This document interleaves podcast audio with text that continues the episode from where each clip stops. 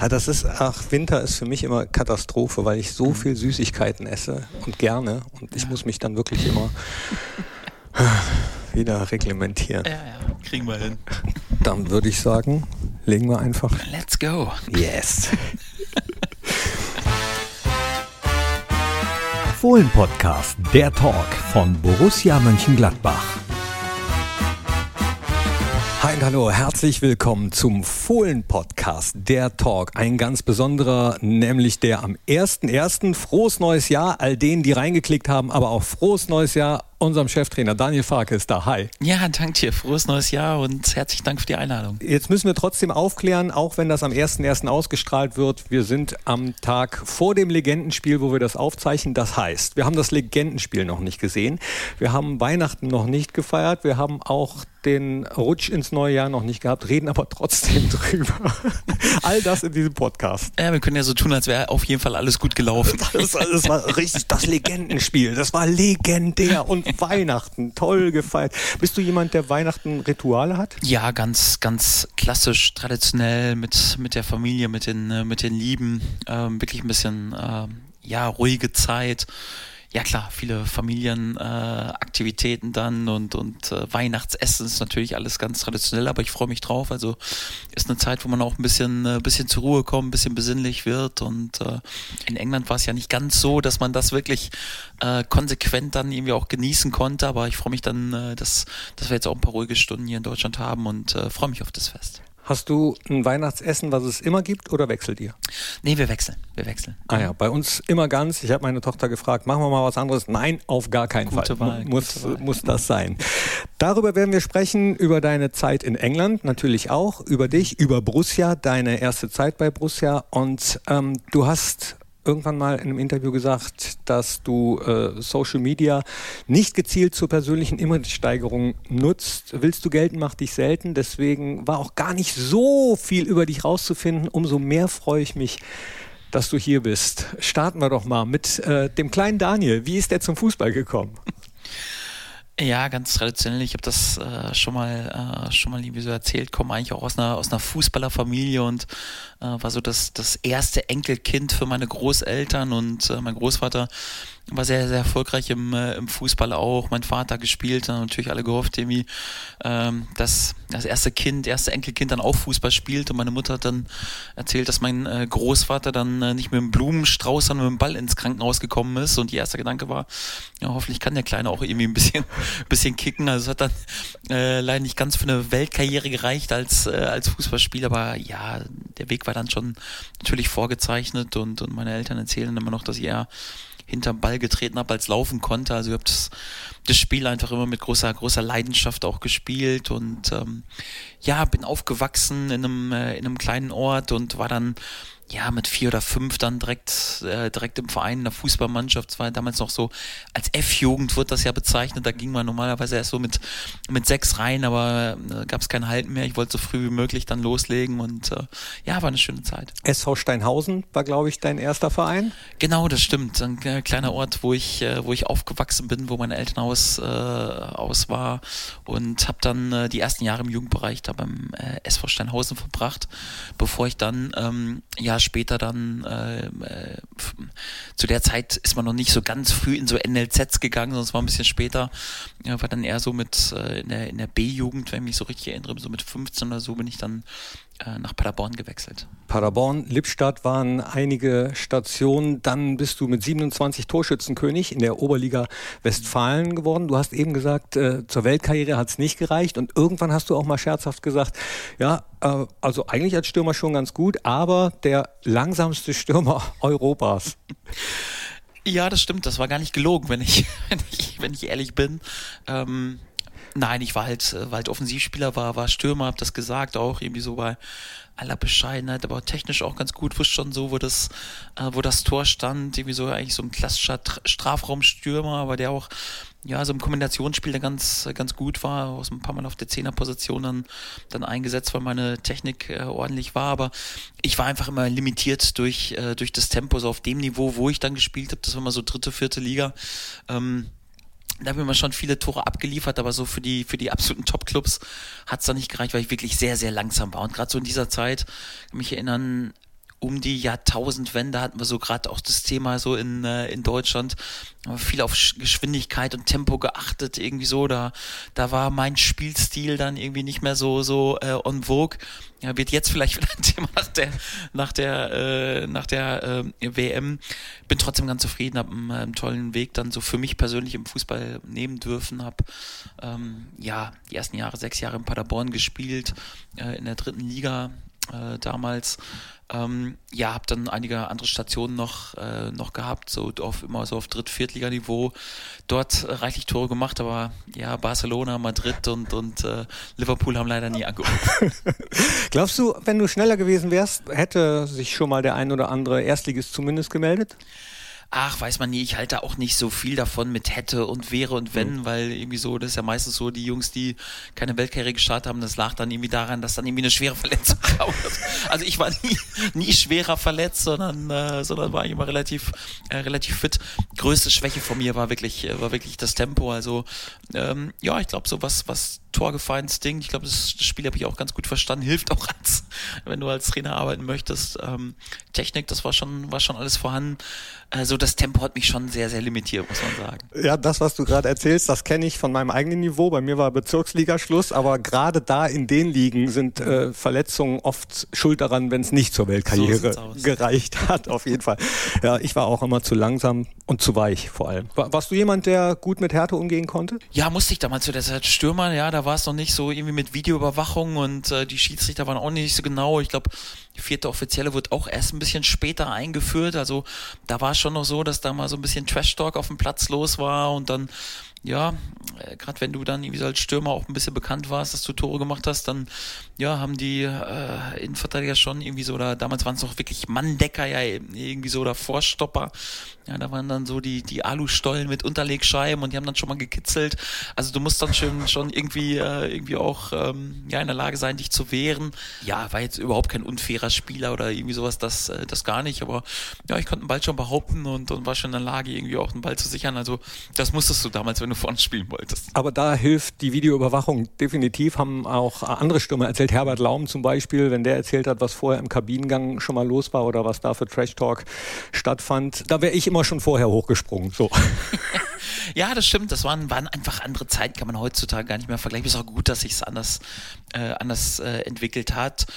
Naja, manchmal war es aber auch eine ganz gute Schule, da wieder durch und ja, wehrhaft zu sein und dann nicht zu früh zusammenzubrechen irgendwie. Also ja, jede Zeit hat ja auch so seine Vor- und Nachteile und ja, aber es war definitiv, naja, alles ein bisschen versteckter und nickliger vielleicht, als heute, heute möglich ist für die, äh, für die Jungs heute. Also ist schon ganz gut auch, dass die offensiven und kreativen Spielern weitaus besser geschützt sind als äh, zu damaligen Zeiten. Hattest du auch immer die neuen, klassisch?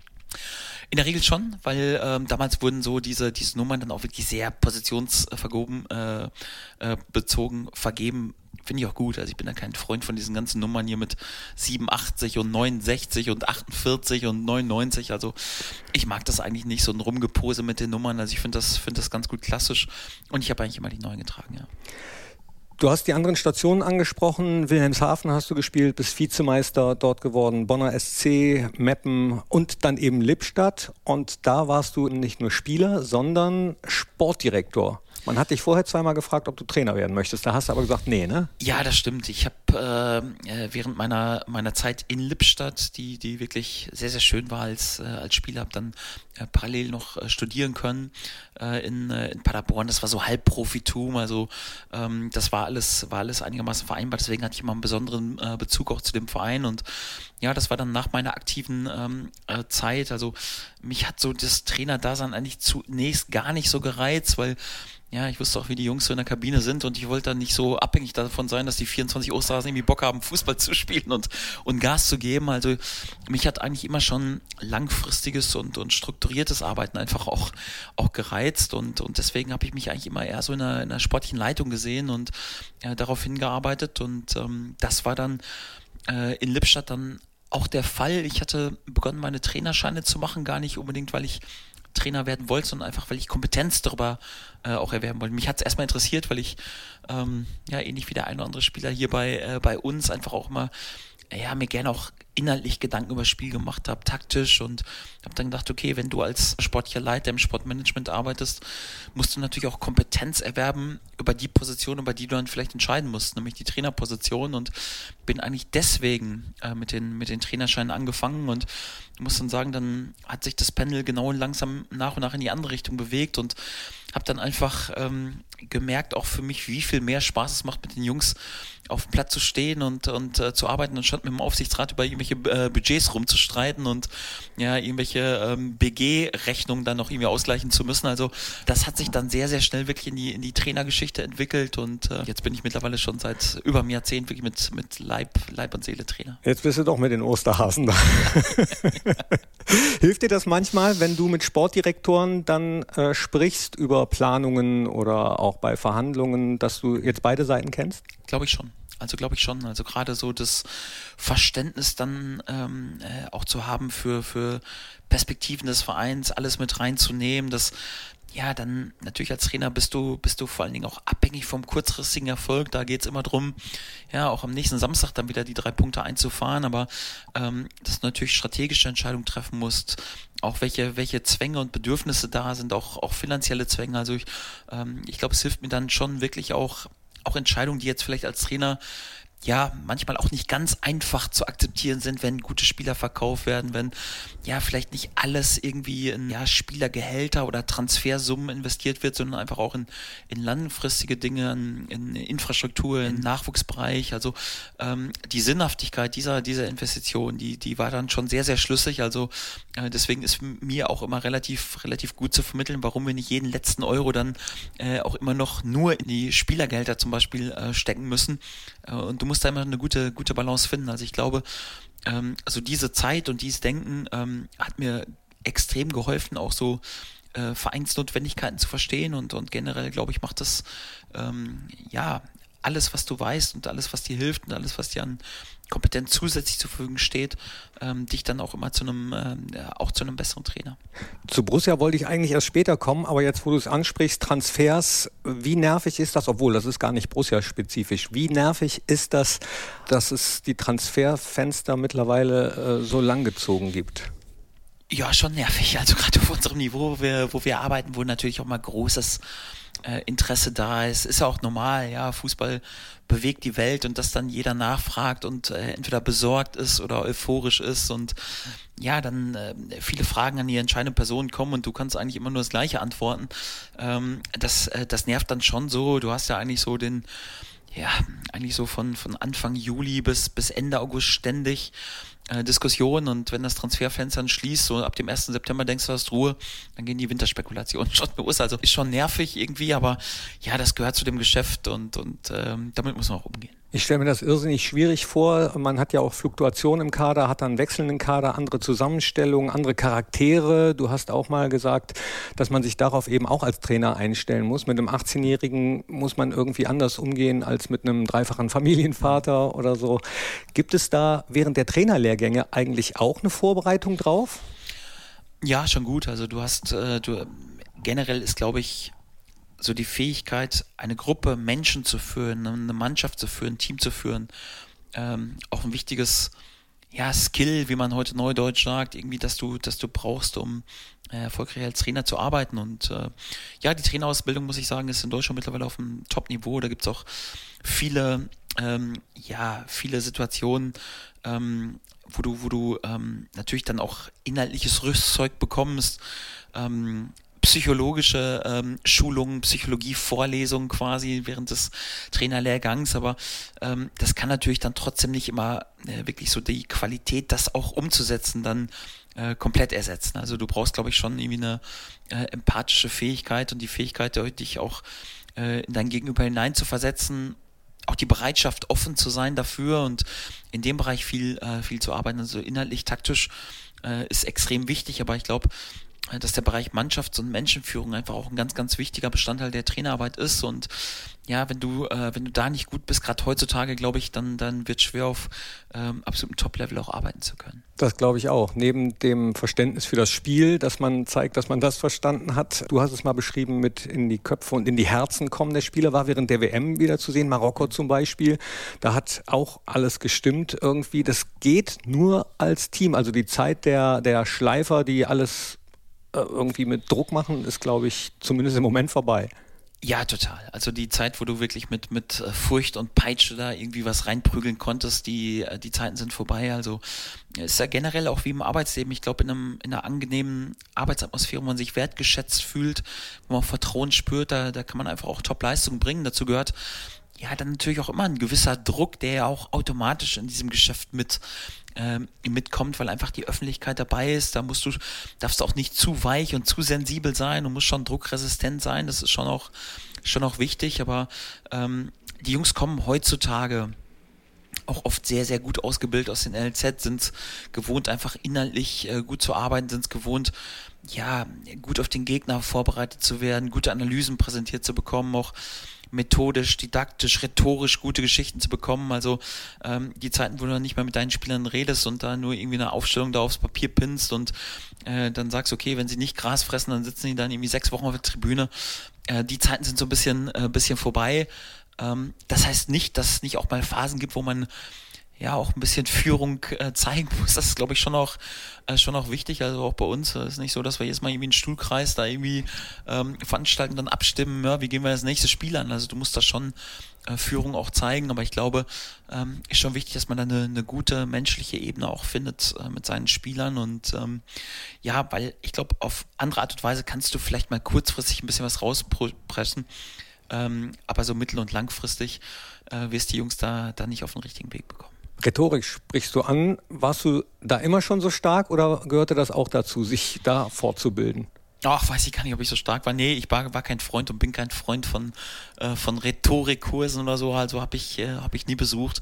Ähm, ich glaube, es ist einfach auch immer wichtig, authentisch und, und, und klar zu sein und die Dinge ja auch so zu benennen, wie du, wie du, äh, wie du sie siehst. Klar, entwickelst du dich natürlich auch. Also ja, du bist ja gezwungen, da irgendwie ja unter Druck dann auch von der Gruppe ständig zu sprechen. Also jeden Tag habe ich das, wo ich ja vor so ja keine Ahnung 20 bis 30 Spielern inklusive Stuff dann oder plus Stuff dann äh, vielleicht auch noch sitze und ja, versuchen muss, die Jungs dann irgendwie auch zu führen und zu pushen, eine, eine gewisse Richtung äh, zu drängen und, und dann ist einfach so, dann brichst du auch nicht mehr zusammen, wenn das, wenn das häufiger passiert. Also das ist ja auch Erfahrung und, und Gewohnheit und man wächst dann irgendwie auch, äh, auch da rein. Aber ähm, dazu habe ich gibt es im Rahmen der Fußballlehrerausbildung auch mal die eine oder andere Sitzung, aber ja, so Rhetorikkurse oder irgendwie sowas habe ich, hab ich nie besucht. Nee. Du hast beim BVB dann auch trainiert, in der Regionalliga West, seid ihr auch Vizemeister geworden. Dann ging es zu Norwich City. Ihr seid aufgestiegen. Ihr seid abgestiegen, ihr seid wieder gemeinsam aufgestiegen. Ist ja auch nicht so alltäglich, gerade als junger Trainer, ne? Das stimmt, ja, es war schon eine prägende Zeit. Ich war dort äh, ja viereinhalb Jahre tätig und, und das im Profifußball, der Mutterland des Fußballs und, und wo auch immer, ja, Traditionsverein in England, Norwich City, hoher Druck herrscht. Also das ist ja heutzutage ähm, auch nicht mehr selbstverständlich. Ja, früher gab es so die Arsene Wengers und, und Sir Alex Ferguson oder ähm, haben ja jetzt Gott sei Dank auch noch die eine oder andere Ausnahme in Deutschland, wenn ich an, den, an Christian Streich zum Beispiel denke, irgendwie so, ähm, wo man dann wirklich eine Ära prägt. Aber das ist ja äh, heutzutage sehr, sehr selten irgendwie der, der Fall im professionellen Fußball und deswegen ja, war es eine tolle Zeit, war eine, war eine lehrreiche Zeit. Bin auch sehr, sehr dankbar, dass ich da so eine äh, tolle Erfahrung haben konnte mit, mit sehr vielen Höhepunkten, natürlich auch ein paar herausfordernden Situationen, aber insgesamt eine, eine tolle Zeit, eine tolle Erfahrung und eine intensive Zeit, auch viele Spiele in, äh, in England, habe dort in diesen viereinhalb Jahren 50 Premier League Spiele und, und ja, weiß ich, fast 150 äh, äh, Championship-Spiele plus FA Cup plus Liga-Pokalspiele. Also war schon, war schon wirklich sehr, sehr intensiv, war eine tolle Zeit und äh, ja, habe ich zu keiner Sekunde bereut. Ja, in England hättet ihr heute ein Spiel, ne? Am 1.1. Nicht nur Training. Ja, ja, das stimmt. Das ist auch, äh, das ist auch so, ja, mit so die Diskussion, dass unsere WM-Fahrer, dann, dann gibt man den ein paar Tagen frei, dann, nee, wir brauchen noch ein bisschen länger frei. Da habe ich aber relativ wenig Verständnis, weil ich habe in England gearbeitet. Äh, da war es so, dass du am Boxing Day mal gespielt hast, quasi der 26. Dezember. Ähm, das bedeutet aber nicht nur, du spielst am Boxing Day, sondern bedeutet dann irgendwie auch, ja, einen Tag vorher bist du halt im Hotel. Also du verbringst Weihnachten äh, im Hotel und Heiligabend wird trainiert und ähm, Silvester, ich glaube, wir haben einmal Neujahr zu Hause gespielt, ansonsten waren es auch immer Auswärtsspiele vom Spielplan. Also ich habe von den fünfmal Silvester oder viermal Silvester habe ich, glaube ich, nur einmal äh, zu Hause verbringen können, sonst war ich immer im Hotel und ja, wir denken ja da oft irgendwie so in Deutschland, das ist aber Teufelszeug, irgendwie so, nee, geht alles. Also es war auch, auch gut und, und schön und ja, Fußball ist sowieso immer ein guter Sport, äh, ganz gleich zu welchem Zeitpunkt, aber manchmal lächelt man dann schon so ein bisschen müde, wenn man dann immer so hört, hier so, ja, Ende November, Anfang Dezember geht ja normalerweise die Diskussion immer los, oh, die Jungs gehen auf dem Zahnfleisch, wir haben schon 13, 14 Spieltage, jetzt wird aber Zeit, dass eine Pause kommt, ja, da geht in England die Saison erst richtig los. Also ich finde es auch gut, dass wir in Deutschland so diese kurze Winterpause haben, dieses Jahr ist ja ein bisschen, ein bisschen speziell, aber es geht auch ohne und deswegen habe ich wenig Verständnis dafür, wenn sich unsere äh, Profifußballer dann irgendwie darüber beschweren, wie hoch die Belastung ist. Also er gibt doch nichts Schöneres als Fußball zu spielen und ähm, ja, in England ist das der Fall. Ja, in 22 Tagen geht es wieder los gegen Bayer Leverkusen du sagst es, die Winterpause war speziell. Ihr habt den Jungs, die nicht zur WM gefahren sind, erstmal Urlaub gegeben. Und dann ist es ja eigentlich wieder wie eine Vorbereitung auf eine neue Saison, oder? Genau, wir haben es ein bisschen anders strukturiert als viele andere Vereine, die ja erst irgendwie weiter trainiert haben. Wir haben gesagt, nee, das macht ja keinen Sinn. Also erstmal ist es für die Jungs zäh. Ähm, auch inhaltlich macht es, macht es wenig Sinn, dann irgendwie drei, vier Wochen äh, weiter zu trainieren mit der Zielrichtung dass du dann in Urlaub gehst. Also irgendwie so, haben wir gesagt, nee, das, das ist nicht richtig sinnhaft, sonst würden wir es im Sommer ja auch so machen. Also wir haben gesagt, nee, nach dem letzten Spiel geben wir sehr, sehr schnell frei, schicken die Jungs den Weg, die können sich erholen, ähm, können Kopf ein bisschen frei bekommen, haben natürlich auch ihre individuellen Programme dann, die sie äh, ab, äh, abarbeiten müssen. Das haben sie auch sehr, sehr gut gemacht und haben gesagt, wir haben dann einfach eine ähm, ja, normale Vorbereitung, auch wie, wie im Sommer. Also da bereiten wir uns auch fünfeinhalb Wochen da irgendwas zwischen fünf und sechs Wochen vor auf die neue Saison und ähm, genauso haben wir das jetzt auch gehandhabt für die, für die Rückrunde. Ist so ein bisschen ungewohnt, weil wir dann quasi auch so zwischen den Feiertagen äh, trainieren. Also ja, wird jetzt nicht so das sein, dass wir am Heiligabend abends um 18 Uhr trainieren. Also Jungs. Um 19. Ich, ne, ja. die Jungs werden schon mit ihren Familien auch ein paar Stunden äh, zusammen verbringen können. Das ist auch, glaube ich, wichtig und, und notwendig. Ähm, aber ist auch kein Teufelszeug, wenn man da am 27. und 28. hier im Borussia Park äh, ein bisschen trainieren kann. Also ähm, ja, das, was so ein bisschen unbequem, ungewohnt ist, ja, die Jungs können dann vielleicht nicht mit ihren Familien Urlaub fahren, fliegen, was auch immer, aber wir haben auch gesagt, nee, jetzt gerade zu diesen Zeiten ist es auch sinnvoll, dann irgendwie, ähm, ja, vielleicht nicht die Jungs auch dazu zu verleiten, zu weit zu reisen und zu viel zu fliegen. Äh, weiß, was mit Corona dann äh, irgendwie, irgendwie noch passiert. Also wir wollen die Jungs dann schon irgendwie fit und, und gut vorbereitet wieder haben. Und äh, wir haben uns für diesen Weg entschieden und, und eine gute Vorbereitung haben jetzt schon ähm, einige Einheiten hinter uns und die machen einen guten Eindruck und ich glaube, wir sind auf einem ganz guten Weg. Du sagst, die Jungs haben gut gearbeitet. Das sieht man dann an den Werten oder woran machst du das fest? Ähm, genau, also klar siehst du auch auf dem Platz und, und entwickelst ein gewisses Gefühl, aber ich bin auch mal ein Freund von, von objektiven Daten und ähm, ja, muss sagen, also wir haben äh, im Vergleich zur ähm, Sommervorbereitung als wir da, äh, die aufgenommen haben, äh, sind die Laktatwerte deutlich, deutlich, äh, deutlich besser. Also die Ausdauerwerte, ähm, auch viele Werte im Bereich Kraft und, und äh, all die Marker, die so, äh, die so wichtig sind, die sind, ähm, da haben die Jungs wirklich gut gearbeitet. Ich glaube, es ist so die Resultat der, der Trainingsarbeit über, über die letzten Monate einfach auch. Das ist ja nicht so, du kommst rein und drückst auf den Knopf und die Jungs sind dann auf einmal irgendwie so über Nacht, ähm, ja, dann irgendwie topfit und, und zu Riesenmaschinen geworden, sondern das ist ja eher, das ist ja eher ein konstantes Arbeiten. Das bringt ja auch nichts, die Jungs da innerhalb von zwei Wochen so in Grund und Boden äh, zu trainieren, sondern du musst das ja irgendwie auch sinnvoll und längerfristig anlegen. Und da muss man sagen, da haben wir eine, ähm, eine gute Basis jetzt, jetzt einfach auch geschaffen. Also bin da echt mit zufrieden. Heißt aber nicht, dass wir jetzt nur die Füße hochlegen und nur irgendwie ein bisschen Kreis spielen, sondern müssen natürlich auch noch weiter ein bisschen Substanz aufbauen. Gibt auch den einen oder anderen Spieler, der immer noch ein bisschen äh, Nachholbedarf hat. Ja, die Jungs, die aus der Reha kommen zum Beispiel, klar sind die noch nicht bei 100 Prozent. Gibt auch den einen oder anderen, der noch ein bisschen zulegen muss, aber insgesamt ähm, sind wir, glaube ich, auf einem wirklich guten Weg. Zu den Jungs aus der Reha kommen wir später noch. Äh, zu einem kommen wir jetzt noch, denn was anderes hat noch nicht stattgefunden zum Zeitpunkt, wo wir diesen Podcast aufnehmen. Das Endspiel der Fußball-WM. Eventuell kommt ein weiterer Weltmeister zurück zu Borussia. Tikus, Markus Thüram, äh, wir gönnen es ihm natürlich alle. Wie hast du die WM verfolgt? Ähm, wenn ich ehrlich bin, wenn du, wenn du Fußballtrainer auf dem Niveau bist, bist du eigentlich den ganzen Tag während der Saison immer nur mit, mit Fußball beschäftigt. Du guckst so viele Spiele, guckst die eigenen Spiele an, schaust einen Gegner an, schaust äh, den übernächsten Gegner schon an, schaust natürlich irgendwie auch, was international passiert. Deswegen sind so Situationen und Phasen, wo du selbst frei hast und eine kleine Pause hast. Auch so, dass du die ganz gerne nutzt und ähm, wirklich auch nicht jedes Spiel verfolgst. Also ich habe nicht jedes Spiel und auch nicht jede Analyse unserer Experten irgendwie so äh, verfolgt. War mal ganz froh, auch mal ein bisschen was anderes ähm, zu haben als nur Fußball. Aber klar, so die deutschen Spiele, natürlich drückt man die Daumen und ist enttäuscht, wenn man ausscheidet. Und jetzt Jonas natürlich gegönnt, dann äh, irgendwie auch weiterzukommen. Ähm, es war natürlich eine, schon enttäuschend für uns alle, glaube ich, dass wir, dass wir den Sprung ins Achtelfinale nicht geschafft haben.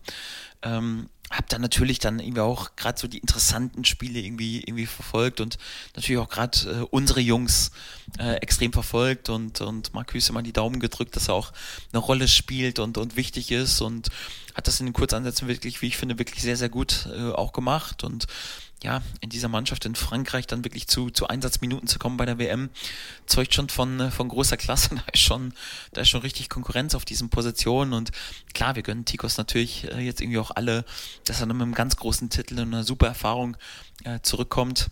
Wohl wissen, dass wir ihn da wahrscheinlich erstmal ein bisschen auf dem Boden dann auch wieder zurückholen müssen, aber das machen wir, machen wir gerne und die Jungs kriegen das schon ganz, äh, ganz gut hin. Da bin ich, äh, bin ich sehr sicher.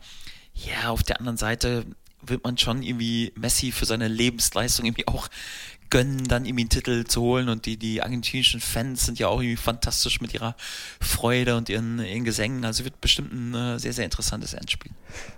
Du hast die Experten angesprochen. Wird da in der Kabine gefrotzelt? So, also einerseits haben Lars und, und Chris Kramer ja zum Beispiel eben auch über Jonas gesprochen, Jonas Hofmann. Zum anderen als Experte könnte man ja dann auch mit dir über Fußball philosophieren, mhm. fachsimpeln. Wie ist das? Ich bin ehrlich, also als ich äh, zu Borussia gekommen bin, war ich sehr, sehr skeptisch, ob das so sinnvoll ist während der aktiven Zeit äh, als Experte wirklich, äh, wirklich tätig zu sein. Ja. Ähm, und ähm, habe das erst gesagt, okay, ich will erstmal schauen, wie die Jungs so sind und wie sich das ja, auch so in der Gruppe darstellt, weil genau aus den Gruppengründen, ja, wenn die Jungs dann im Spotlight sind, wie Lars jetzt oder, oder Chris Kramer natürlich dann auch im öffentlich-rechtlichen, wie das in der Gruppe dann auch so aufgenommen genommen wird und war da, war da eher skeptisch, muss aber sagen, dass das eigentlich überhaupt gar kein Thema ist und vor allen Dingen gar kein negatives äh, Thema innerhalb der Gruppe und deswegen haben wir das auch so definitiv so laufen lassen, weil ja, ich glaube erstmal inhaltlich sind die Jungs wirklich top, bereichern das einfach auch so mit ihrer mit ihrer Art und Weise und und das, was sie zum Besten geben, ist auch wirklich auf einem äh, auf einem Top-Niveau. Ja, ich fand das immer so ja auch so ein bisschen befremdlich, ja, wenn dann so äh, Ex-Spieler dann äh, dann äh, dort waren und und ähm, ja, dann immer was geurteilt haben. Irgendwie, und dann bei uns früher war immer alles besser, wir haben immer super gespielt und Mentalität war immer super. Und vergisst dann irgendwie auch so ein bisschen, dass da früher auch nicht alles Gold war, was geglänzt hat. Da kann mich so, erste WM-Titel, den, an den ich mich so erinnern kann, war so, ähm, also zumindest für, für, für uns Deutsche war dann 1990 natürlich, ja, wo die WM dann auch jetzt noch glorifiziert wird und, und ich glaube, wir auch total verdient irgendwie die WM gewonnen haben, war schon die, die beste Mannschaft, aber kann mich auch ins Viertelfinale ähm, erinnern, da wäre der Kaiser fast ab, äh, abgereist und hat von Augenkrebs gesprochen. Also auch da war früher einiges dabei oder selbst 2014, ich finde auch, wir sind super verdient Weltmeister geworden, aber ja, da war irgendwie ein Spiel dabei, ich glaube Algerien war es, irgendwie da war, auch nicht gerade so sonderlich toll. Also das wird mir dann manchmal nicht ganz richtig eingeordnet. Ich finde das, das das Gute eigentlich auch so bei, bei Lars und bei Chris, dass sie einfach das realistisch einordnen und wissen, okay, im Fußball Erfolg und Misserfolg hängt von ganz, ganz vielen Faktoren ab und manchmal sind es nur Kleinigkeiten, die einen Riesenunterschied äh, ausmachen können. Und ähm, ich finde, dass sie wirklich einfach inhaltlich das richtig gut machen, von der Art und Weise auch hochsympathisch und die Jungs nehmen es auch gut auf. Ähm, klar wird da mal ein bisschen gefrotzelt und, und ähm, aber es, es stellt überhaupt kein Problem für uns als Gruppe dar. Deswegen muss ich sagen, also ich habe da meine Meinung auch ein Stück weit, Stück weit äh, geändert. Ist sogar bereichernd für uns als Gruppe und ähm, habe scherzhaft gesagt, ja, wir stellen mehr Co-Kommentatoren als, als Spieler irgendwie bei dieser WM. Ähm, ja, aber zumindest können sich dabei nicht verletzen. Ich, ja, ja, stimmt. Da muss man ja auch immer drauf gucken. Ne? Da ähm, hat man äh, ab und zu wahrscheinlich auch so ein bisschen Schiss. Ne? Einerseits freut man sich, wenn die Jungs spielen, aber jede Minute, die gespielt wird, ist natürlich auch Verletzungsrisiko größer. Ja, das stimmt. Wobei ich da immer so war, ja, das kann ja auch im Training passieren. Irgendwie. Also von stimmt. daher äh, sollen die Jungs ja spielen, ist eine Top-Erfahrung. Klar, bei so einer Geschichte Co. kommt direkt aus einer Verletzung, äh, dann mehr oder weniger ohne Spielpraxis groß in die, in die WM rein. Da hat man schon ein bisschen mehr Bedenken als, ja, vielleicht bei dem einen oder anderen Spieler, der im guten Rhythmus war, wie bei Tikus jetzt äh, zum Beispiel. Aber klar hofft man irgendwie, dass die Jungs auch unverletzt zurückkommen, klar. Also ich habe ehrlicherweise hauptsächlich wegen Lars und Chris die WM geguckt. Ich bin sonst gar nicht so ein Nationalmannschaftsgucker, sondern hauptsächlich Borussia, Borussia, Borussia. Ich muss auch sagen, das war sehr, sehr wohltuend, weil ich es genauso empfunden habe, dass wenn zum Beispiel der, der Ball der Japaner ausgewiesen wäre, dann wäre Deutschland doch weitergekommen und dann wäre es nicht das Riesendebakel gewesen, sondern äh, zum Beispiel das Spiel gegen Spanien habe ich äh, gar nicht so schlecht gesehen. Oder also ich, das finde ich manchmal echt schwierig für alle Akteure, äh, Trainer eingeschlossen. Ja, ist ja, ist ja auch so. Also Bruchteile von Sekunden können, können Welten verändern. Ja, also wenn dieser, dieser Ball irgendwie ausgegeben wird und wir kommen weiter, dann haben wir gesagt, okay, der Auftakt gegen Japan war unglücklich, aber super Reaktion gegen Spanien gezeigt, gegen Costa Rica mussten wir gewinnen, das sind die schwierigsten Spiele, mussten auch mit zwei Toren gewinnen. Ja, äh, wenn man dann irgendwie so nur über die Höhe des Siegs nachdenkt, verkrampft man, ne, wir haben abgeliefert ich glaube auch, dass nicht, nicht alles perfekt war und dass schon auch einige Dinge zu kritisieren sind und, und äh, ähm, aber das ist ja auch immer, immer so. Ich glaube, wenn wir weitergekommen wären, dann ins Achtelfinale, dann hätten wir, glaube ich, diesen Schwung mitgenommen. Und dann hätten wir gute Karten auch gehabt, so äh, auch noch wesentlich mehr zu erreichen. Ja, also im Fußball hängt vieles ganz, ganz äh, eng zusammen. Als Trainer genau das gleiche. Hansi Flick ist ohne Ende kritisiert worden für seine, für seine Wechsel im ersten Spiel. Hat sich da auch sehr selbstkritisch gezeigt, weil er dort Thomas Müller und, und äh, Ilkay Gündogan ausgewechselt hat ja, und im zweiten und dritten Spiel hat er genau die gleichen Wechsel vorgenommen und wird dafür gefeuert gesagt, ja, da hat er aber alles richtig gemacht. Also eins kann ja nur stimmen. Also entweder war der Wechsel Thomas Müller raus und Ilkay Gündogan raus falsch oder richtig. Aber in einem Spiel wird er dafür ähm, ja über die Maßen kritisiert. Im nächsten Spiel waren es genau die richtigen Wechsel, eben diese beiden Jungs rauszunehmen ja, das ist so das Schicksal des Trainers irgendwie so und der Spieler manchmal auch. Ja, Fußball ist halt sehr, sehr emotional und da darf man auch nicht zu äh, sensibel sein, auch mit Kritik. Nee, und manchmal entscheidet man sich ja in Bruchteilen von einer Sekunde, muss ich entscheiden und äh, weiß dann vielleicht selber manchmal, hätte ich, hätte ich mal besser anders entschieden, aber hätte, hätte Herrentoilette oder äh, wie, wie, wie ist noch dieses Sprichwort? Das ist das Gemeine als Trainer, dass man dann auch von solchen Sachen abhängig ist und damit sind wir noch ein kleines Stück weiter bei deinen vorherigen Trainerkarrieren, nämlich wir bleiben noch mal kurz bei Norwich City. Am elften Spieltag habt ihr gegen Brentford den ersten Sieg gehabt und danach warst du nicht mehr Trainer in Norwich. War das für dich überraschend oder war das vorher schon klar? Habt ihr vorher sogar vielleicht drüber gesprochen? Nein, wir haben uns ähm, auch entschieden, da, da gar nicht in der Öffentlichkeit auch drüber zu sprechen. Ich, will, ich spreche auch gar nicht so gern so über den, äh, über den Abgang, weil ich habe dort so eine wundervolle Zeit erlebt und okay. so, viel, so viel Höhen erlebt, einfach mit diesem Verein und, und werde diesen Verein einfach immer ein Stück weit auch im Herzen tragen und, und mich mal an die positiven Dinge äh, erinnern. Da will ich gar nicht so über das, ähm, das Ende dann äh, so, so sprechen. Wir haben ja als, als Verein, als ich dorthin gekommen bin, eine Situation vorgefunden, wo der, der Verein ähm, Mittelfeld der zweiten Liga gespielt hat. Wir hatten eine ziemlich alte Mannschaft, wir hatten äh, eine zu teure Mannschaft, ein großes, äh, große finanzielle Not und, und irgendwie auch gar keine Identität, also wussten gar nicht, für welche Werte wir stehen wollen und, und welche Art von Fußball wir spielen wollen und haben dann innerhalb wirklich sehr, sehr kurzer Zeit erfolgreich einiges aufgebaut, sind schon im zweiten Jahr dann direkt als Meister in der Championship in die Premier League aufgestiegen mit der äh, besten Saison der Vereinsgeschichte mit, mit 94 Punkten und fast 100 Toren gefeiert für unseren Fußball und ja, sind dann mit der Truppe ähm, aufgestiegen, was völlig überraschend waren. Haben uns dazu entschieden, die finanziellen Mittel, die es dann dort eben auch gibt in der, in der Premier League, äh, einfach komplett in die Schuldentilgung und die Infrastruktur des Vereins äh, zu stecken. Also haben gar nichts in die Mannschaft investiert und haben dann mit der Truppe äh, auf der Premier League Level spielen müssen.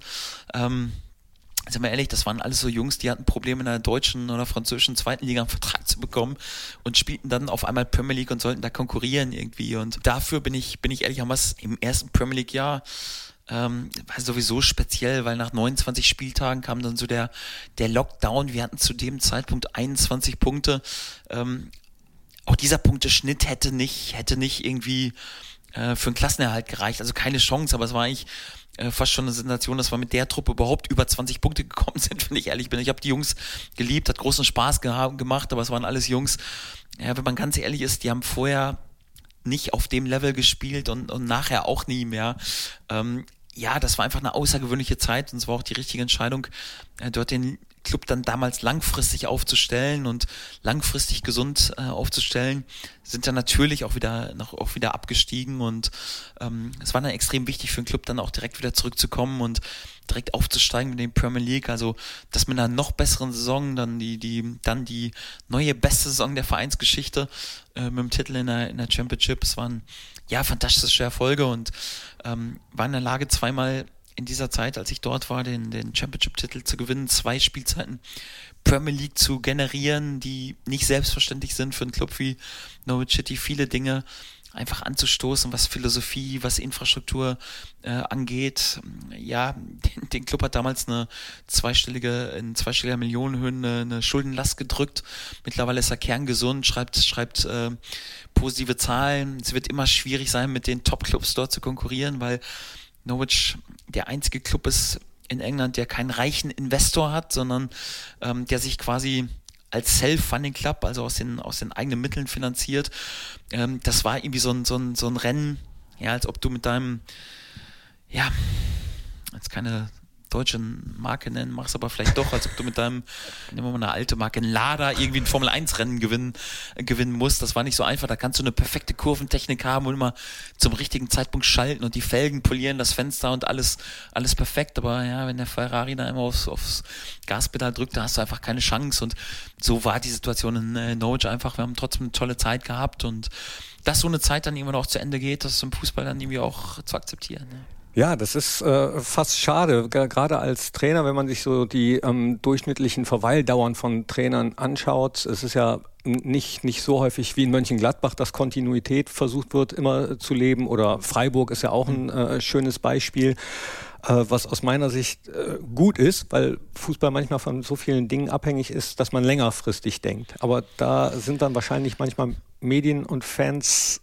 limitierende Faktoren? Ist schwierig zu sagen. Ich fände es generell immer wichtig, dass du einfach als Verein das machen musst, wovon du überzeugt bist. Also wenn du überzeugt bist, dieser Trainer ist nicht der Richtige, dann ist auch egal, ob der jetzt gerade mal irgendwie kurzfristig äh, Erfolg hat oder, oder gerade ein Spiel gewonnen hat oder äh, beliebt ist bei Medien und Fans, wenn du davon überzeugt bist, das passt nicht zu uns, das ist nicht der Richtige, ähm, da musst du dich auch davon trennen. Also sagt man normalerweise als Trainer nicht, aber das ist die Wahrheit. Also du musst davon überzeugt sein, äh, die richtige Person zu haben. Und andersrum, wenn du überzeugt bist, ja, dass die Person die richtige ist, ja, dann musst du auch davon äh, diesen Weg gehen und, und dann auch wissen, ja, äh, im Fußball ändern sich in Sekundenbruchteilen manchmal, manchmal Welten, nur weil da ein paar äh, negative Kommentare auf weiß ich, Instagram, Facebook oder so sind, da darfst du nicht nervös werden oder nur weil irgendwie ein paar Jungs, die eigentlich von der Materie wenig Ahnung haben, versuchen dir ein bisschen was einzuflüstern oder ja, irgendein Artikel geschrieben wird von jemandem, der gar kein Background-Wissen hat, ähm, dich davon beeinflussen zu lassen. Also, aber das ist ja schwierig, ja. Ist ja,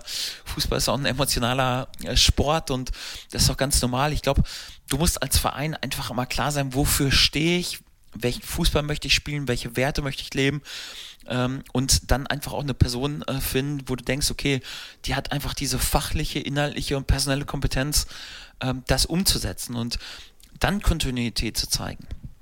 Ja, ich finde, das ist dann auch immer der Schlüssel, um erfolgreich zu sein. Ja, das ist der Schlüssel, warum Clubs wie Freiburg, dem man das dann vielleicht nicht zutraut, ja, aktuell um die Champions League spielen. Das ist der Grund, warum Union Berlin, dem man das vielleicht nicht so zutraut, aktuell auch in, in Champions League Positionen irgendwie, äh, irgendwie sind und, und einige Clubs, die dann ständig wechseln, ähm, das nicht hinbekommen, weil ist ja auch jedes Mal so, wenn du jedes Mal mit jedem neuen Trainer deine, deine Idee vom Fußball, deine Idee von den Werten äh, wechselst, dann änderst du ja auch immer deine Transferstrategie. Das heißt, dann holst du ganz andere Spieler dazu, dann wieder andere Spieler, die eigentlich gar nicht dazu passen. Ähm, ich glaube, es ist immer, immer gut und sinnvoll, wenn du natürlich kurzfristig handelst, weil es gibt keinen Ersatz für die drei Punkte am Wochenende, aber trotzdem methodisch und langfristig arbeitest und, äh, und denkst. Und da ist Kontinuität immer, immer wichtig, aber du musst davon überzeugt sein, dass du die richtige Person hast, weil nur Kontinuität, äh, ohne die richtige Person zu haben, das macht auch keinen Sinn. Und die richtige Person muss überzeugt sein, dass es der richtige Verein ist, weil ähm, ich weiß, du hattest Angebote äh, aus mehreren oberen Ligen, auch schon in der Vergangenheit, schon äh, vor deiner Zeit in Norwich, glaube ich sogar. Ähm, du bist dann aber über den Umweg Krasnodar äh, zu Borussia Mönchengladbach gekommen, hast dich für Borussia entschieden. Wegen dieser Kontinuität in der Vergangenheit? Auch ähm, für mich ist es wichtig, wenn ich, wenn ich eine neue Aufgabe übernehme, ich muss zu 100% äh, überzeugt sein. Und ich hätte damals, ist ja ein, kein Geheimnis, dass ich damals äh, die, die U23 von Borussia Dortmund trainiert habe. Ähm, ich habe zum damaligen Zeitpunkt, ist ja auch irgendwie ein offenes Geheimnis, unterschriftsreifes Angebot auch vom Bundesligisten oder damals auch Zweitligisten äh, vorliegen gehabt äh, und habe mich für den Weg nach England äh, entschieden. Ähm, ganz einfach, weil ich von dem Schritt überzeugt war. Und ähm, das hat mich einfach gereizt. Da hätte es einfachere Wege für, einen für einen deutschen Trainer gegeben, als in die englische zweite Liga zu gehen ähm, und dort als, als Nicht-Muttersprachler, als erster ausländischer Trainer der Vereinsgeschichte äh, dann dort einen Verein zu übernehmen, der unter unfassbarem finanziellen Druck ist und so ein bisschen in der Vergangenheit lebte. Aber ich habe gesagt, wenn du das dort hinbekommst, ja, unter, unter dem Druck, ähm, der dort, der dort herrscht und als Nicht-Muttersprachler, als erster ausländischer Trainer der Vereinsgeschichte, ja, dann braucht ihr vor keiner Aufgabe im Fußball mehr, mehr bange zu sein. Und ähm, gerade auch so nach dem, nach dem ersten Aufstieg mit Norwich, so ein offenes Geheimnis, dass es dann auch andere Möglichkeiten gab, sowohl in England und als auch in Deutschland und viele Personen mir auch geraten haben, so, jetzt bist du aufgestiegen, du hast einen super Job gemacht dort, aber ist ja klar, dass du mit der Truppe die Premier League nicht halten kannst, also geh, das ist der richtige Zeitpunkt. Ähm, aber ich habe das nicht gefühlt. Also ich habe ich hab gefühlt, dass es für den Verein einfach wichtig ist, da Stabilität zu geben und das war nach dem Abstieg dann genauso, weil irgendwie, du weißt eigentlich, das Jahr nach dem Abstieg ist unfassbar schwierig, dann direkt zurückzukommen. Ähm, mir war, und ich habe da auch andere Möglichkeiten gehabt, da auch wieder weiter erstklassig zu bleiben, sowohl in England als auch in Deutschland, aber ich habe einfach so gefühlt, nee, also gerade nach dem Abstieg diesen Verein wieder hochzuführen, also bei aller Bescheidenheit, aber ich habe das, ich habe dort ein super Standing gehabt, so beim, im, im, im gesamten Verein. Ich habe mir das mehr zugetraut als, als äh, einer neuen Person, die dorthin kommt und habe einfach da irgendwie auch eine, eine hohe Verantwortung gespürt, weil Norwich hat mir so viel gegeben und ich wollte dann einfach auch was zurückgeben und, und wollte es einfach auch realisieren mit diesem Verein, diesen Verein dann wieder in die Premier League zu führen. Und davon war ich überzeugt, jetzt unabhängig, ob es für meine Karriere jetzt der richtige Weg ist. Ich muss vom Projekt überzeugt sein. Und das war dann auch genau der Punkt, warum ich mich für, für Borussia entschieden habe. Ähm, weil, weil ich von der Gesamtkonstellation und von diesem Verein einfach ja wirklich zu 1000 Prozent überzeugt war und und äh, als wir dann wirklich in konkrete Gespräche gegangen sind, hat sich das dann auch ähm, ja eigentlich so meine Vorstellung genauso bewahrheitet und und ja bin einfach froh und dankbar und und fühle auch ja gewisse Portion Demut dann einfach für diesen fantastischen Verein in dieser verantwortlichen Position einfach äh, tätig sein zu dürfen und und ja, habe da eine ganz ganz hohe Freude hier ähm, arbeiten zu dürfen für diesen tollen Verein. Ja, ich finde super. Das macht nämlich Spaß und es macht auch Spaß, das jetzt zu hören. Wäre meine Frage gewesen, sind diese Schritte, diese herausfordernden Schritte ähm, auch Karriereplan? Aber dem höre ich raus, nein, sondern wirklich, du musst es fühlen. Und bist du, dann stelle ich die Frage anders, ein mutiger Mensch, ein, einer, der gerne Herausforderungen auch sucht und vielleicht auch mal unbequemere Wege gern geht. Ja, ist immer ein bisschen schwer, sich selbst zu feiern und zu sagen, jo, ich bin aber super mutig oder so. Das macht mir eigentlich nicht und lässt das eher andere Personen sagen. Aber ja, also ich habe A, erstmal keinen Karriereplan gehabt.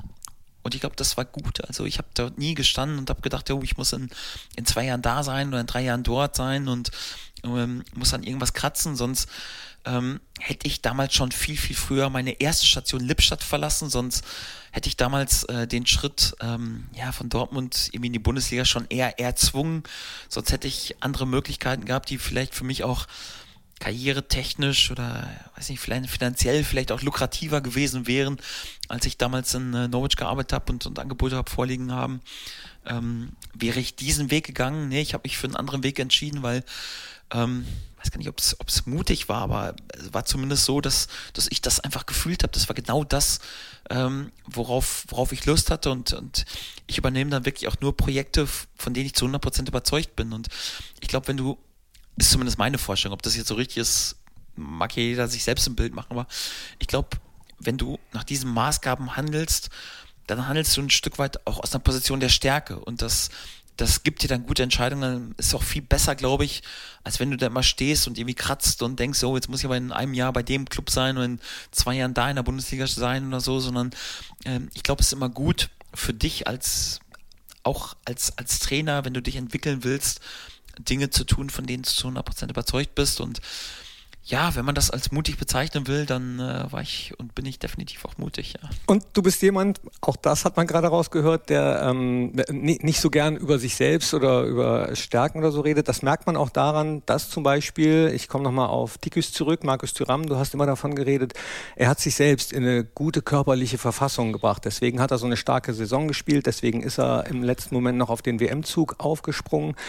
Aber können wir vorstellen, dass du bzw. ihr als Trainerteam oder vielleicht sogar auch Roland äh, als Sportdirektor da mit einen Anteil habt? Oder habt ihr vorher gar nicht über so Sachen gesprochen mit Tikus? Hat er von selber angefangen, sich in eine gute körperliche Verfassung zu bringen? Naja, ich habe ja auch zu Anfang mal gesagt, du hast das Zitat gebracht, du musst in die, in die Köpfe und die Herzen der Spieler und natürlich musst du das, also bei jedem einzelnen Spieler und, und versuchst das auch, aber du kannst den Spieler ja auch immer nur quasi bis zur Tür tragen und ihm Dinge mitgeben. Aber durch die Tür durchgehen muss er dann, äh, muss er dann schon selbst. Du kannst die perfekte flammende Rede halten und Appelle haben und, und ihm Wege aufzeigen und mit ihm arbeiten ohne Ende. Wenn er, äh, wenn er selbst nicht bereit ist, dann wirklich alles dafür zu tun, ähm, dann ist das alles nichts. Also Tikus ist dieser Spieler, der dieses große Potenzial mitbringt, der ähm, einfach harte Arbeit abgeliefert hat in dieser Serie, der ähm, sich einfach auch, auch mental in totale Fokussierung auf Borussia Mönchengladbach gebracht hat. Natürlich versuchst du es ein Stück weit, ein Stück weit auch zu unterstützen und, und ihn dahin zu bringen und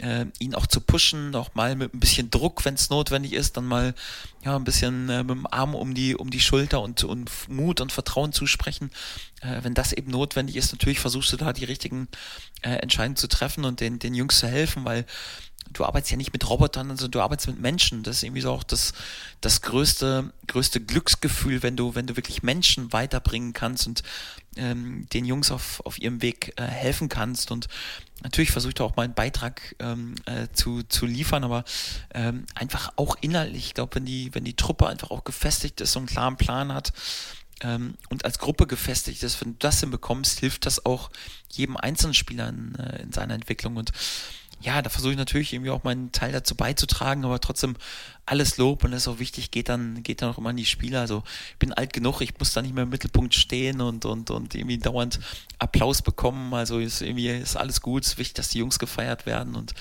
das steht sowieso überall. Ja, dazu passt auch der Satz, den du mal gesagt hast, eine Mannschaft spielt, wie sie trainiert und bekommt, was sie investiert. Ich war in der Vorbereitung am Tegernsee dabei, durfte dabei sein, habe gesehen, dass die Jungs oft sehr platt waren, aber mitgezogen haben und die Grundlage gelegt haben für eine, wie ich finde, bisher sehr gute Saison. Ich habe mal geguckt, jetzt bevor es gegen Leverkusen losgeht, acht Punkte Richtung Platz 16, acht Punkte zu Platz zwei. Also man, man hat alles noch offen, dabei ist die Hinrunde noch gar nicht gespielt. Das stimmt. Ich glaube, wir haben eine wirklich sehr ordentliche Ausgangsposition, muss man, muss man ja sagen. Wir haben vor Beginn der Serie gesagt, dass wir eine stabile Serie spielen wollen. Wir hatten ja schon, muss man ja ehrlich zugeben, 18 bis 24 herausfordernde äh, Monate vor dieser Serie. Ja, waren, oh ja. wenn man ehrlich ist, Ende April, Anfang Mai letzten Jahres noch im Abschießkampf, kann mich dann eine Situation ähm, in Stuttgart erinnern, wo dann wirklich ja fast jedem hier im Verein dann wirklich auch ähm, Angst und Bange wurde und und ähm, dann hast du einen Sommer, wo du nicht so viele finanzielle Möglichkeiten hast, weil natürlich auch die Einnahmen aus dem europäischen äh, Geschäft äh, wegbrechen, wo viele Verträge äh, dann irgendwie enden und und ja, sind wir ehrlich, unser spektakulärster Transfer in diesem Sommer ja, war ein Zweitligaspieler von, äh, von Schalke 04, Ko Itakura, der es fantastisch gemacht hat, dabei, wo du ja auch keine Garantie hast, dass das sofort so, so, so gut funktioniert mit, mit ihm, hat sich dann ja leider verletzt. Ich finde es da einfach realistisch zu sagen, okay, da musst du erstmal wieder Stabilität rein, reinbekommen, eine stabile Saison äh, spielen und da sind wir auf dem auf dem besten Wege jetzt mit 22 Punkten nach, nach 15 Spielen. Ich finde, in vielen Bereichen haben wir, haben wir wirklich das sehr, sehr gut erfüllt. Wenn ich dran denke, ja, von der Heimbilanz sind wir, glaube ich, auf Platz zwei. Wir haben ja aus dem Borussia Park eine Festung gemacht, das ist erstmal wichtig. Wir haben, glaube ich, die dritte oder viertbeste Offensive. Wir könnten, hätten noch ein bisschen effektiver sein können. Ja, einige vergebene Chancen so denke. Aber ich glaube, so was die Offensive angeht und an, an Toren und Torchancen, sind wir sogar auf dem Champions League Platz. Also sind wir auch, sind wir auch total gut da. Und ähm, wenn ich so die Highlight-Spiele mir anschaue, ist natürlich das erste Saisonspiel, das haben wir gewonnen. Ja, dann ist das Derby gegen Köln, das haben wir gewonnen. Dann ja, zweite Erzrivale ist dann wahrscheinlich RB Leipzig, das haben wir gewonnen, auch furios gewonnen. Dortmund ein wichtiges Spiel für uns, das haben wir gewonnen. Wir haben in München auch mal ein wichtiges Spiel, irgendwie einen Punkt geholt. Also die Highlight-Spiele, glaube ich, da waren wir, waren wir auch richtig gut.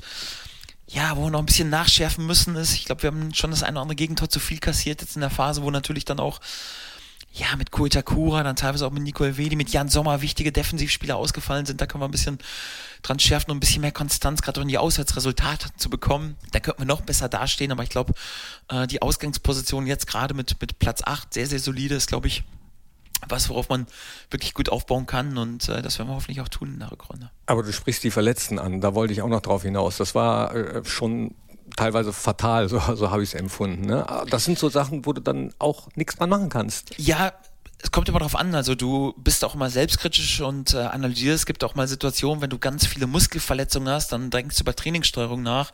Ja, wenn man ehrlich ist, all unsere Verletzungen waren, waren alles Kontaktverletzungen, also alles. Beziehungsweise Jan Sommer ist halt unglücklich irgendwie selbst aufgenommen und, und hat, ein, hat sich dann leider ähm, schwere Sprunggelenksverletzung zugezogen. Aber ja, wenn ich einen Kreuzbandriss von Flo Neuhaus denke, Kontaktverletzung. Wenn ich an Hannes Wolf denke mit der Schulter, ja, faul und ist auf seine, seine Schulter gefallen. Wenn, er, wenn ich äh, an die anderen Verletzungen, Ko Itakura, irgendwie Kontaktverletzung. Also sind alles solche Geschichten, die extrem unglücklich waren und ja, wir haben ja zum Teil in der Defensive dann ohne vier, ohne fünf gespielt.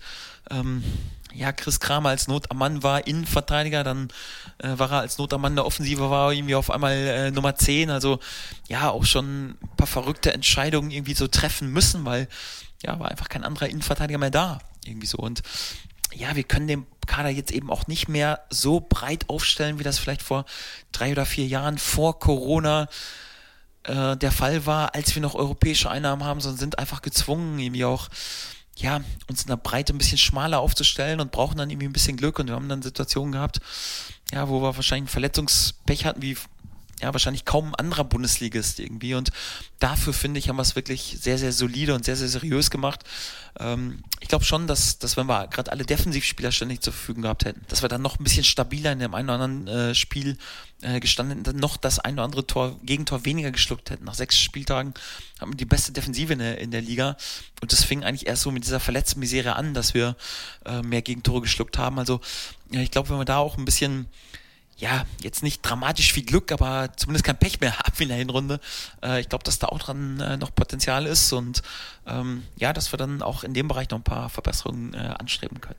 Chris Kramer hast du angesprochen, der kann äh, auch Experte, Torwart hat er noch nicht gemacht, aber da fällt mir ein Zitat ein, was er zu Bela Reti ja gesagt hat, wenn er eine Frau wäre, hätte er gern ein Kind von Bela und dieses ich liebe dich hat er hinterher geschoben. Jetzt wollte ich aber gar nicht auf das Ich liebe dich hinaus, sondern eher auf Belareti und Sportreporter. Gibt es Journalisten, Sportreporter, wo du auch sagst, ja, die höre ich richtig gerne, das finde ich fair, wie die einen beurteilen oder umgekehrt auch welche, wo du sagst, oh, ja, da, da schalte ich jetzt lieber auf Stadionton. Mehr das zweite, wenn ich ehrlich bin. Mehr das zweite, aber dann nenne ich jetzt auch, äh, auch gar keinen Namen und ja, es gibt aber schon auch Reporter, die ich, die ich, äh, die ich gerne höre und, und äh, die ich wirklich, wirklich gut finde. Will da jetzt aber auch keinen rausnehmen, weil äh, ja, sonst ist das immer irgendwie so, ist der, ist der Rechtsrest beleidigt dann irgendwie so.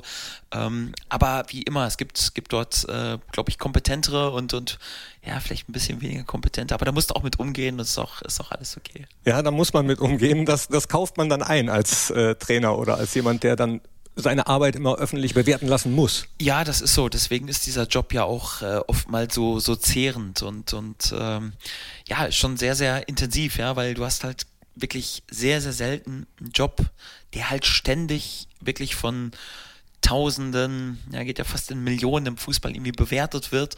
Da würde ich jetzt auch sagen, dass nicht jeder, der die Arbeit bewertet, ist dann immer ein absoluter Vollexperte. Muss auch gar nicht so sein, ist auch, ist auch total okay und man darf das irgendwie auch nicht zu, man darf da auch nicht irgendwie zu sensibel sein. Also Fußball soll ja irgendwie auch Freude und, und Ablenkung, Lebensfreude vermitteln. Und klar wird man dann manchmal auch zu Unrecht über alle Stränge gelobt, aber eben dann eben auch oft kritisiert, ja, und ähm, das ist auch okay. Man darf sich da nicht so abhängig davon machen, von, von der öffentlichen Meinung und der veröffentlichten Meinung. Ähm, ist ja immer noch so. Also wenn ja, hat in sozialen Netzwerken klar, nach einer Niederlage irgendwie, dann, dann gibt es eben, weiß ich, zwei, 3.000 negative Posts, das ist ja ganz normal. Ja, sind wir mal ehrlich, Borussia Mönchengladbach hat ja, weiß ich nicht, sagen wir mal, wenn wir von einer Kernanhängerschaft, die wirklich den Verein lieben ohne Ende ausgehen, dann sind es aber 200.000. Aber die, die jetzt gerade trauern nach einem Spiel und, und es positiv mit uns meinen und, und nicht kritisieren, die schreiben wir nichts Positives, sondern die sind einfach traurig.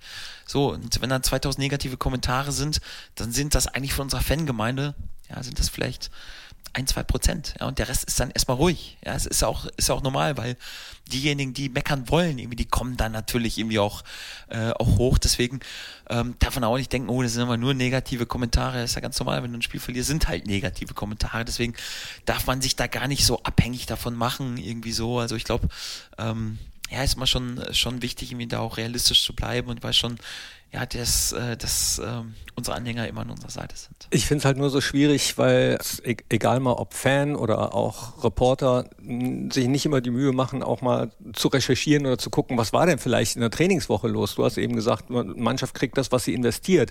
Das sieht ja nur das Trainerteam, was investiert wird. Hast du das eigentlich, dass du am Spieltag schon ein Gefühl hast, oh, diese Woche haben die Jungs richtig gut trainiert, heute muss was gehen oder umgekehrt, na, da haben sie es aber schleifen lassen?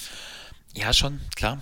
Also ich, ich sag den Jungs immer, dass, dass ich totaler Freund davon bin, dass ich glaube, du spielst so, wie du trainierst. Das ist jetzt nicht, Ausnahmen bestätigen die Regel. Es gibt auch Situationen, wo du manchmal eine, eine schlechte Trainingswoche hast und auf Knopfdruck bist du voll da äh, oder auch umgekehrt.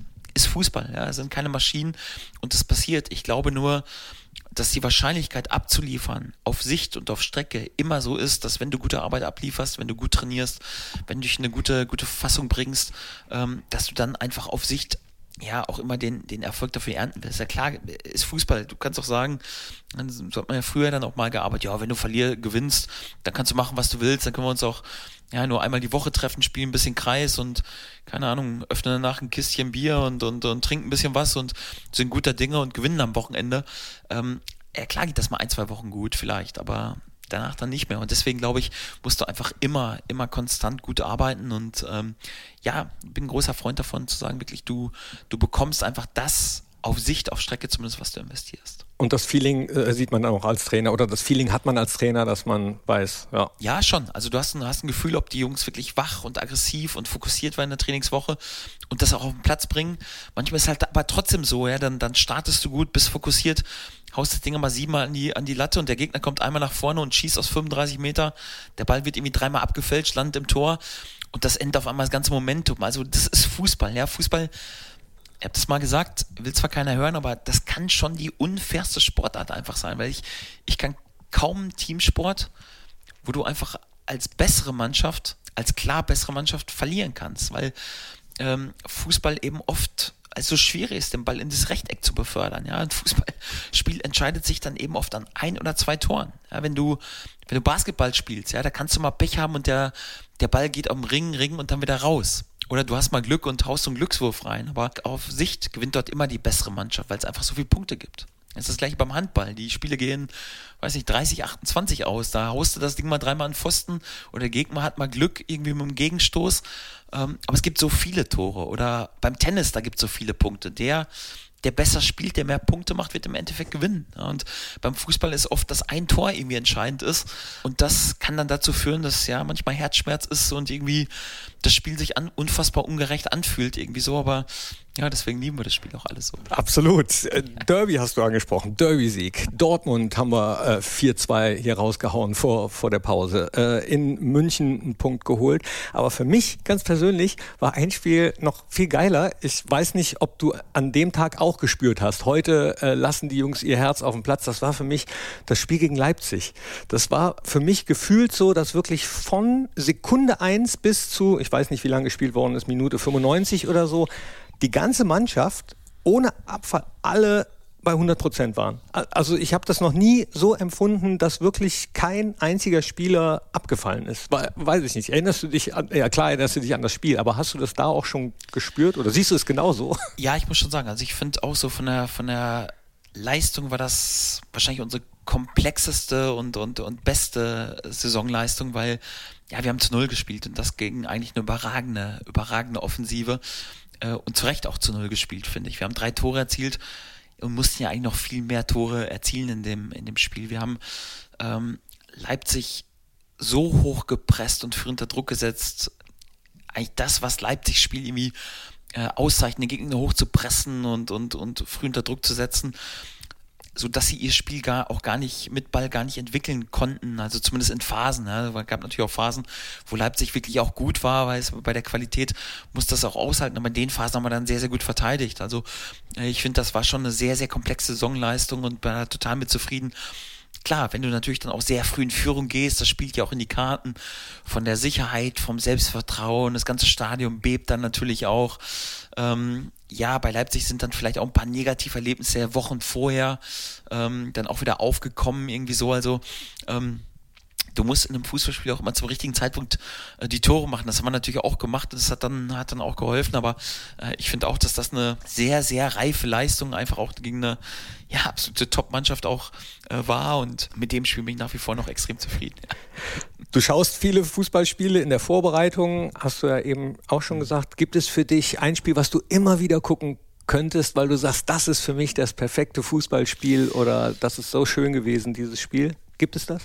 Nee, gibt's nicht, weil ich glaube, ein perfektes Fußballspiel gibt sowieso nicht. Also selbst an, wenn wir über Leipzig geredet haben, selbst in so einem Spiel gibt's noch etliche Sachen, wo ich sage, das hätten wir besser machen können, das hätte besser laufen können und so.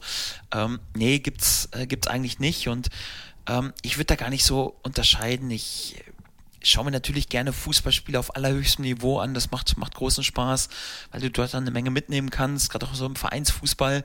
Da fast noch mehr als bei den Nationalmannschaften, ja, weil die Jungs dann im Detail oft noch besser ähm, zusammenspielen. Natürlich, ja, weil sie irgendwie auch in diesen Details das ganze Jahr überarbeiten. Das ist nicht ganz so einfach als Nationalmannschaft, das immer so umzusetzen.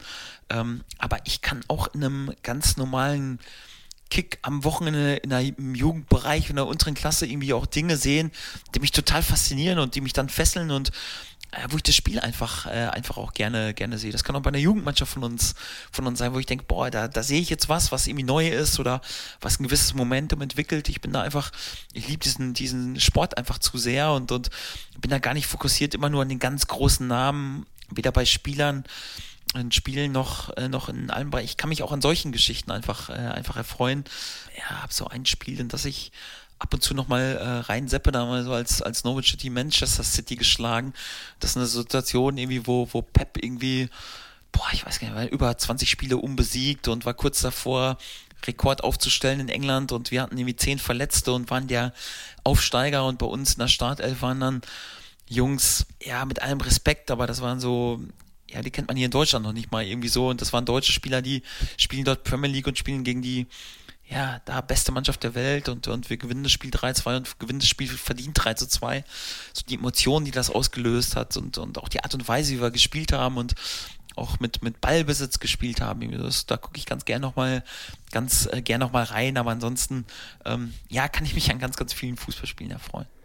Ein Spiel werden wir auf jeden Fall immer noch mal angucken wollen, bin ich mir jetzt schon sicher, obwohl es noch gar nicht stattgefunden hat, nämlich das äh, Legendenspiel. Die andere Mannschaft wird trainiert von Dieter Hecking, mit dem hast du zusammen in Paderborn gespielt. Und ihr habt auch mal zusammen gekickt bei so einem Trainerlehrgang mit André Schubert, der wird ja auch da gewesen sein beim Legendenspiel. Mhm. Habt ihr vielleicht mal überlegt, ob ihr nicht nur vielleicht mal kurz die Trainermengen getauscht, sondern euch selbst einwechselt? Äh, Trainer getauscht auf jeden Fall eine große, große Versuchung, weil äh, sind schon ein paar geile Kicker auch dabei und ein paar coole Kicker, die auch Großes hier geleistet haben für Borussia Mönchengladbach und ja, wird schon Spaß machen, irgendwie für die Jungs auch verantwortlich zu sein. Ich werde Dieter auf jeden Fall mal fragen, ob ich ein paar Minuten dann vielleicht auch mal, äh, auch mal rüber darf. Ähm, einwechseln wäre, glaube ich, kein gute, keine gute Idee mehr, weder für, für Dieter noch, noch für mich. Ich glaube, von unserer Topform sind wir ein Stück weit äh, entfernt. Das war früher dann, äh, dann noch anders. Ich kann mich erinnern, so kam so als junger Spieler damals aus dem Jugendbereich in, in Paderborn die erste Mannschaft und Dieter war dort schon da, erfahrener, gestandener Erstligaspieler, Führungsspieler, äh, Kapitän und ähm, war natürlich auch irgendwie dann ein bisschen andere Generation irgendwie äh, irgendwie auch, aber um, ähm, damals immer schon ein sehr, sehr gutes Verhältnis gehabt und äh, war natürlich ein Führungsspieler. Es war ein bisschen schwierig für mich, weil äh, früher hat man so klassisch im 4-4-2 gespielt. Ja, und Dieter hat auf meiner Position gespielt, war Stürmer. Er war sowieso rechte Hand, war erstmal gesetzt, also ging es eigentlich für die Stürmerposition quasi nur noch um die Position neben Dieter, irgendwie so. Ähm, also das hat es nicht ganz so, nicht ganz so einfach gemacht, aber denkt da trotzdem immer gerne, gerne dran zurück und ähm, ja, ist immer schön, Dieter auch, Dieter auch zu sehen. Habt ihr vor dem Legendenspiel telefoniert? Nee, haben wir, haben wir gar nicht, weil ja auch genug, genug zu tun, ich auch. Also werden, werden uns äh, ja ganz bestimmt dann äh, auch äh, ja genug Momente finden, wo wir ein bisschen quatschen können und über alte Zeiten kann mich noch dran erinnern, irgendwie so die erste Weihnachtsfeier, die ich als junger Spieler war ich noch ganz schüchtern, habe mich dann in die Ecke gesetzt und wenig gesagt habe auf der Weihnachtsfeier in äh, Paderborn mir das alles angeguckt, aber ich kann mich noch dran erinnern, dass äh, Dieter sich ans Klavier gesetzt hat und Klavier gespielt hat. Also war fantastisch, ich wusste gar nicht, dass er diese Qualität auch hat. Mal gucken, wenn wir äh, Klavier auftreiben können noch fürs Legendenspiel. Vielleicht kann er noch ein bisschen was zum Besten geben. Nee, wusste ich gar nicht. Hat er hier nie ausgepackt. ja. Und du singst dann dazu? Oder musstest du eigentlich singen? Müssen Trainer auch singen, wenn die neu sind? Hier in Gladbach sind die neuen Spieler ja immer, die was zum Besten geben müssen? Das ist der Vorteil einer Cheftrainerposition. Cheftrainer ist die einzige Position und Sportdirektor, die nicht singen müssen. Selbst meine Co-Trainer mussten ran irgendwie so, äh, aber an Cheftrainer traut sich dann doch keiner so richtig ran und äh, ist auch, glaube ich, besser so. Was die gesungen haben, frage ich sie dann selbst. da musst du nichts raushauen. Aber äh, dich frage ich jetzt oder bitte dich darum, folgende Sätze noch zu vervollständigen, beziehungsweise kurze, schnelle Antworten zu geben auf deinen Fragengalopp. Wenn ich nicht Trainer geworden wäre, dann? Vielleicht Schriftsteller. Mein Lieblingsessen? Pasta. Lieblingsgetränk? Kaffee. Lieblingsband, Musiker, Musikerin? Oh, hab ich nicht. Musikrichtung wäre so, ich bin Kind der 90er, damals war so 90s RB angesagt. Ähm, ja, mochte auch House Elektro, aber an einem guten Tag so eine gute Rockmusik ist auch gut. Also bin da sehr vielschichtig unterwegs. Du sagst Schriftsteller, Literatur und Film interessiert dich sowieso. Dein Lieblingsfilm? Ähm, gibt keinen äh, keinen Lieblingsfilm. Ich mag auch gerne ähm, ja auch so kleinere Produktionen, vielleicht die nicht so im Hollywood-Rampenlicht äh, sind. Ähm, auch bei Schauspielern mag ich eigentlich eher so ähm, ja dann vielleicht auch so neben Nischenfilmen dann auch auch Sparten, äh, ähm, Schauspieler, die vielleicht nicht so ähm, ja, totale Superstars sind und dann nur im Blockbuster mitspielen, die immer riesen Erfolge haben. Ähm, letzten Film, den ich gesehen habe, war ein ganz äh, schöner Film von Thomas Winterberg, ähm, Mats Mikkelsen, Der Rausch. Oh, den habe ich auch gesehen. Kann ich empfehlen. Ja, auf jeden Fall, unterschreibe ich sofort. Auf dem Bolzplatz war ich früher immer. Stürmer und für Tore zuständig. Gab es auch äh, irgendeinen Spieler, der du immer warst? Man sagt ja, ich bin äh, der und der. Ich war früher immer Hans-Jörg Kriens oder, oder ich stand, wenn ich ehrlich bin, auf Roberto Baggio. Das war so damals irgendwie so, äh, damals der Italiener, so zwischen Nummer 9 und Nummer 10.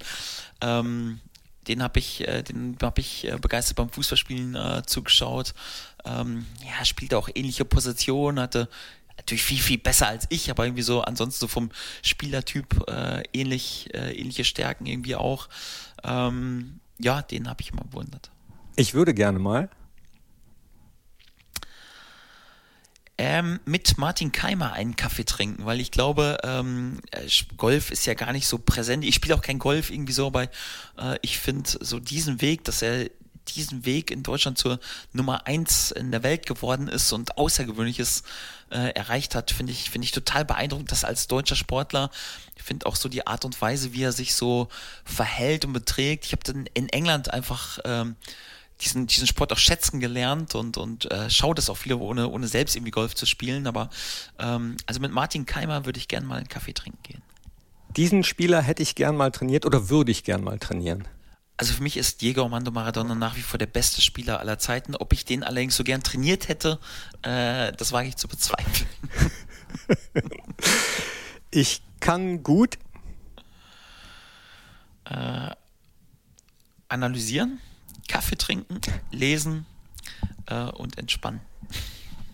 ich kann überhaupt nicht. Ja, das kann ich nicht gut. Also gibt äh, tausend Sachen, aber irgendwie was jetzt so interessant für die äh, für die für die Sendung äh, für die Sendung sein könnte. Ähm, ja, du hast auch Joker. Gar nicht. Ich habe Joker. Bei mir wäre es sofort tanzen. Ja, tanzen. Also klar, verlieren, aber ist auch schlecht, wenn du das so sagst. Irgendwie, also ist so. Ich kann in dem Moment kann ich äh, könnte ich morden und könnte könnte killen. Ich habe keinen Bock aufzustehen am nächsten Tag und habe so schlechte Laune. Ähm, aber du musst dann trotzdem als Spieler, als Trainer manchmal schauspielern können und musst dann irgendwie wieder Aufbruchstimmung ähm, äh, zeigen. Also das, mir fällt Verlieren unfassbar schwer. Ähm, ja, aber trotzdem musst du auch lernen, damit umzugehen und ja, das lernst du leider, leider auch als Trainer, ja. Schönstes Stadion außer Borussia Park? Ähm, rein architektonisch das neue Stadion von Tottenham ist ein unfassbares Stadion. Ähm, wenn man Tradition bedenkt, boah, boah, war Old Trafford schon, schon wirklich cool. Ich fand ehrlich gesagt auch das Emirates äh, sehr gut. Also die Stadien in England sind beeindruckend. Äh, coolste Atmosphäre, muss ich sagen, war auswärts bei Leeds United. Das war kein ganz riesiges Stadion, aber die, die Fans waren, äh, waren unfassbar. Also ich fand das fast noch, noch beeindruckender von den Fans als so Enfield Road oder so. Also ähm, Leeds United mit den Fans war schon, war schon cool. Lieblingsurlaubsziel? Ich bin jemand, der dort sehr flexibel ist, aber ich bin auch gerne so auf den, äh, auf den Kanaren, Fortventura, ähm, ähm, ja, auf jeden Fall gerne Sonne und Strand und Meer. Unter der Dusche singe ich? Sehr selten. Und wenn, dann nur die Seele brennt. Horoskope sind für mich?